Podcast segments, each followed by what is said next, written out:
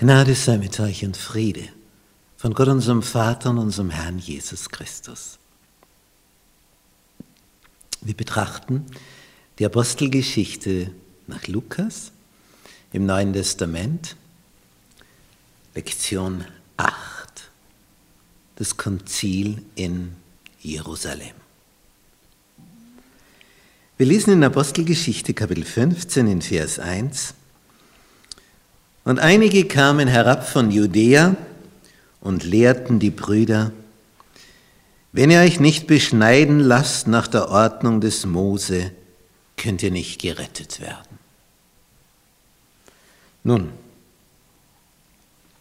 Brüder kamen von Judäa herab, nämlich aus der judenchristlichen Atmosphäre hier nach Antiochia in die heidenchristliche Atmosphäre. Jerusalem war gewissermaßen die Hauptstadt der ersten Judenchristen und Antiochia die Hauptstadt der ersten Heidenchristen. Was heißt das? Judenchristen, die, die aus den Juden herauskommen und Heidenchristen, Christen, die aus den Heiden herauskommen. Und dieser Satz hat das erste Konzil in Jerusalem ausgelöst. Sonntag, der strittige Punkt. Die Beschneidung geht weit zurück zu der Zeit von Abraham. Denn es war ihnen verheißen, dass sie Nachwuchs bekommen würden, Abraham und Sarah, aber die Zeitbombe hat gedickt. Jahr um Jahr um Jahr verging. Und aufgrund dieses Fortschreiten der Zeit wurde man natürlich im Hause Abraham nervös. Und Sarah kam dann zu dem Schluss, wir müssen nachhelfen. Wie machen das die um uns herum? Nun, man nimmt eine jüngere Frau, die die Ehefrau bestimmt und sie gibt ihrem Mann diese junge Frau in die Arme, damit er mit dieser ein Kind zeugt. Und wenn die schwanger wird, dann wird bei der Geburt es so gehandhabt, dass sie auf dem Schoß der rechtmäßigen Ehefrau gebärt und das, was da herauskommt an Nachwuchs, gilt dann so, wie wenn es die Ehefrau geboren hätte. Also eine Art Leihträgerschaft. Sie übernimmt die Schwangerschaft, wird ein anderer Leib ausgeborgt dafür, gewissermaßen. Und so wurde Ismael geboren und es hat ausgesehen, dass das also so funktioniert hat. Aber Gott hatte etwas anderes geplant, etwas anderes vorgesehen und dadurch kam jetzt die Beschneidung herein. Letztlich führte das dann dazu, dass wirklich aus dem Leib der Sarah ein Kind heranwuchs, als sie 90 und Abraham 100 waren. Und das wurde dann Isaak. Von Ismael kommen die Araber her, von Isaak die Israeliten. Und diese Beschneidung war ein Bundeszeichen. Und wer nicht beschnitten war, gehörte nicht zum Volk Gottes.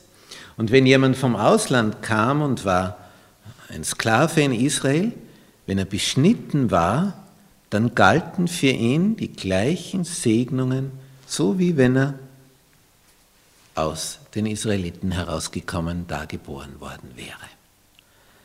Die Beschneidung war also etwas, was die religiöse Zugehörigkeit auch dokumentiert hat. Und als jetzt aus den Heiden heraus Christen wurden, stellen Judenchristen fest, wahrscheinlich kamen sie aus der Richtung der Pharisäer, wenn die nicht beschnitten sind, dann können die auch nicht gerettet werden. Die Heiden müssen zuerst Juden werden, damit sie dann Judenchristen werden können. Das war die Reihenfolge. Und darüber entstand eine heftige Diskussion. Es heißt in Vers 2 von Kapitel 15, als nun Zwietracht entstand, da waren also unterschiedliche Ansichten, und Paulus und Barnabas einen nicht geringen Streit mit ihnen hatten, hat es ordentlich gekracht, ordnete man an, dass Paulus und Barnabas und einige andere von ihnen nach Jerusalem hinaufziehen sollten zu den Aposteln und Ältesten um dieser Frage willen. Denn es hat natürlich die Heidenchristen in Antiochia verunsichert. Dass da welche kommen und sagen, so könnt ihr nicht gerettet werden, lasst euch beschneiden. Die, die waren ja willig, alles zu tun, nur wenn es nicht nötig ist, warum sollen sie es dann machen? Paulus und Barnabas sagen nämlich, braucht ihr nicht, um gerettet zu werden. Die sagen, braucht ihr schon. Und dann stehst du einst vor Gott und was ist, wenn der dann sagt, er hätte nicht auf Paulus und Barnabas hören sollen, sondern auf die aus Jerusalem? Also Sie wollen es jetzt wissen. Wie ist es jetzt? Müssen wir oder müssen wir nicht, um gerettet zu werden, beschnitten sein? Und das ist der strittige Punkt.